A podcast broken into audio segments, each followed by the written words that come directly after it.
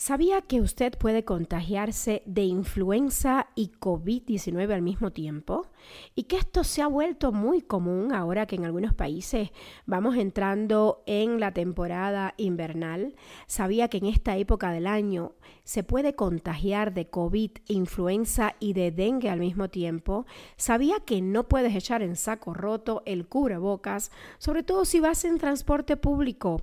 Vamos que los contagios están a la orden del día las personas más vulnerables están muriendo por COVID, aún estando vacunadas. Soy Aisa García y estamos en un nuevo capítulo de Guía tu Cuerpo. Para conversar sobre el tema tenemos a un expertazo. Es el doctor Rafael Valdés, infectólogo y director de antiinfecciosos de Pfizer Latinoamérica. En el momento más álgido de la pandemia, el doctor Valdés dirigió uno de los hospitales ambulatorios que más resolvió la situación en México. Bienvenido, doctor Valdés. Hoy pretendemos analizar todo este tema de las enfermedades infecciosas con usted.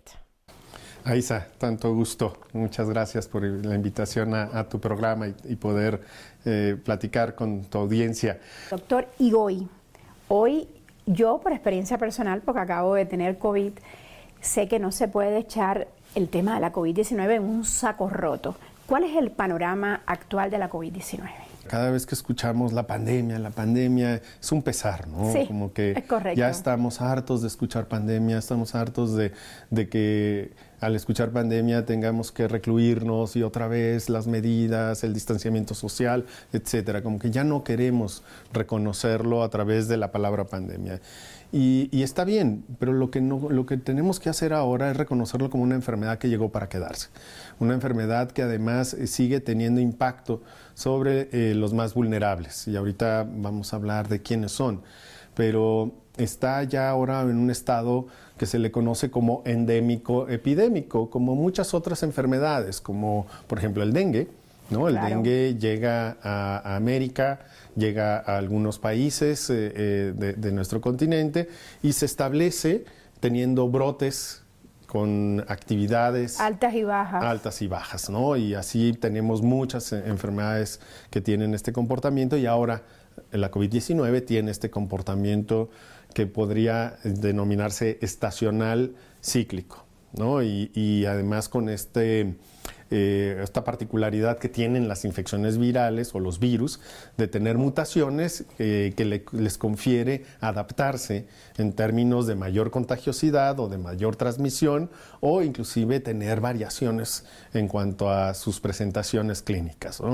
Pero lo que sí tenemos es que es una condición que sigue prevalente, sigue generando casos y también generando impacto sobre la población más vulnerable generando hospitalizaciones e inclusive también fallecimientos. Estuve revisando recientemente cuántos fallecimientos diarios están ocurriendo en el mundo. Tenemos todavía nada, tan solo en México, en lo que fue la temporada entre febrero y agosto, llegamos a tener hasta 100 muertes en un día en todo el que país. todavía sigue siendo alto. Ahora han disminuido un poco, pero así se mantienen. Estamos entre 25 y 30 fallecimientos diarios en el país. ¿Y, quiénes mueren? ¿Los que no se vacunaron? El gran grupo son los adultos mayores. Los mayores de 60 años, sin duda, son los que empiezan a entrar a este factor de riesgo, primero por la edad misma. Nuestro sistema inmunológico empieza a envejecer, y empieza a ser más vulnerable y su capacidad de respuesta ya no es tan eficiente como los que son más jóvenes. Segundo, los adultos mayores son los que mayor probabilidad tienen de tener enfermedades concomitantes. Diabetes, las famosas hipertensión, las famosas comorbilidades. Diabetes, hipertensión, enfermedades cardiovasculares, enfermedades pulmonares, enfermedades neurológicas eh, o aquellos que tienen condiciones denominadas de inmunosupresión de hecho, dicho de manera coloquial, aquellos que les bajan las defensas por quimioterapia, por cáncer, las personas que tienen algún trasplante de algún órgano y que reciben medicamentos para mantener el, órgano eh, sin rechazo, pues, o condiciones de enfermedades autoinmunes que necesitan terapias inmunosupresoras, todas esas vulneran el sistema inmunológico y por lo tanto su capacidad de respuesta ante una infección como la, la ocasionada por el SARS-CoV-2 pues eh, puede progresar hacia una condición grave y ponerlo en peligro de muerte. Y estos son las personas que ahora están falleciendo. Y mencionaste un punto muy importante, los no vacunados. El no vacunado, por supuesto, no tiene capacidad de respuesta eh, adecuada ah, para controlar la reproducción del virus en su organismo y por lo tanto lo coloca en riesgo de enfermedad grave. Porque el hecho de estar vacunado no quiere decir que no te vayas a contagiar, ¿cierto? correcto. Quiere decir que te va a ir más leve. Es correcto. Las vacunas protegen contra enfermedad grave, no te protegen para, para que el virus no entre a tu cuerpo. El virus entra. Y el virus entra y provoca una respuesta de nuestro cuerpo que será efectiva si estás vacunado. Y nos vamos a tener que seguir vacunando como lo hacemos con la influenza, por ejemplo, cada año. Tal cual, así es. Tendríamos que estarnos vacunando cada año para mantener a nuestro sistema inmunológico, a nuestro sistema de defensa competente y, eficiente ah, para controlar eh, el virus cuando tengamos este contagio, precisamente en estos episodios cíclicos que vamos a estar padeciendo este, de manera permanente. ¿Y qué pasa con las personas que nunca tuvieron acceso a la vacuna? Están en mayor riesgo, ciertamente. indudablemente. El que ahora tengamos lo que denominamos la inmunidad de rebaño y la inmunidad por el efecto de la vacunación masiva, pero también por las exposiciones previas, las inmunizaciones naturales, que podríamos denominarlas así, eh, les confieren ya cierta protección, pero no es suficiente. Una persona se puede contagiar de COVID-19 y de influenza a la vez. Es correcto, sí. ¿Es correcto? sí, y de hecho estamos ahora entrando a la temporada de influenza. Eh, por eso es que las campañas de vacunación de influenza y también ahora de, COVID empiezan precisamente en esta temporada. Sí eh, puede llegar una persona a tener estas infecciones concomitantes por virus respiratorios que estén circulando, entre ellos influenza, el SARS-CoV-2, rinovirus, adenovirus, metaneumovirus y muchos otros virus respiratorios que pueden estar circulando en la comunidad. Por lo tanto, es muy importante que las personas, sobre todo aquellas que tengan factores de riesgo como los que hemos mencionado, eh, se vacunen. Y mira, ahora, ahora que mencionas esta parte de, tener influenza, y COVID al mismo tiempo. Tenemos otra en México y en muchos países de, de América Latina. Tenemos este otro problema del dengue.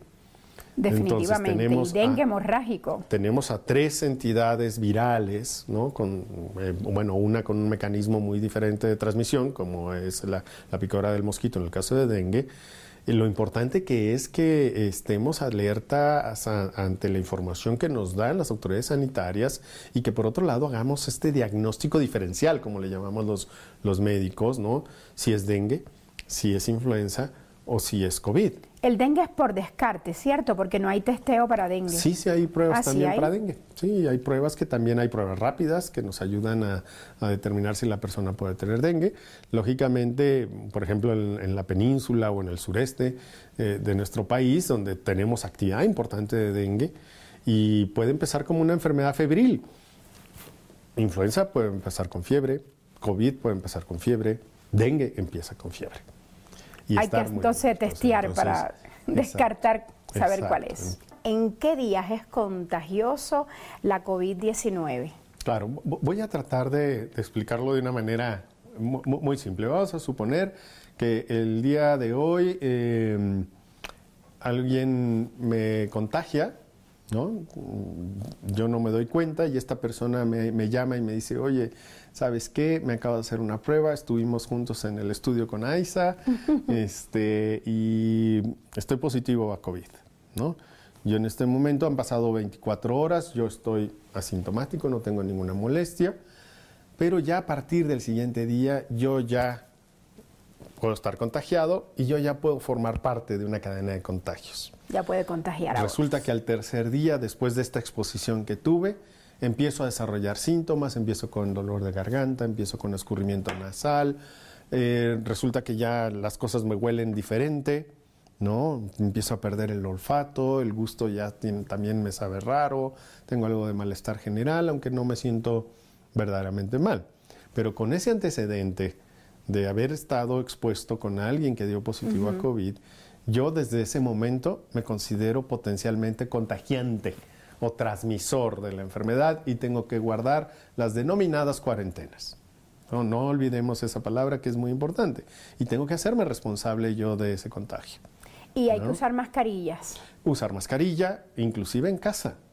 Sí, por ejemplo, porque esto ha quedado muy claro y ha sido uno de los grandes aprendizajes que el cubrebocas disminuye mucho la, probabilidad de transmisión y de contagiarse. Entonces, en ese momento yo me aíslo, desarrollo los síntomas y yo puedo seguir contagiando durante 5, 7, hasta 10 días. Interesante, hasta 10 días. Y, la mejor forma ahora de saber cuándo yo dejo de ser una persona que contagie, pues es el monitoreo del antígeno viral, que ahora los tenemos accesibles este, eh, de manera casera. ¿Siguen siendo estos buenos para detectar la COVID-19? Sí, ya ahora los estándares que tienen han, sido ya cada vez mejores y la prueba de antígeno nos ayuda también, no nada más al diagnóstico, sino también para que dados cinco días después de que yo inicie síntomas, me haga una prueba si me sigue saliendo positiva al día 5, ojo, yo todavía puedo seguir contagiando, me hago dos días después, me vuelvo a hacer otra prueba, me da ya negativo, ok,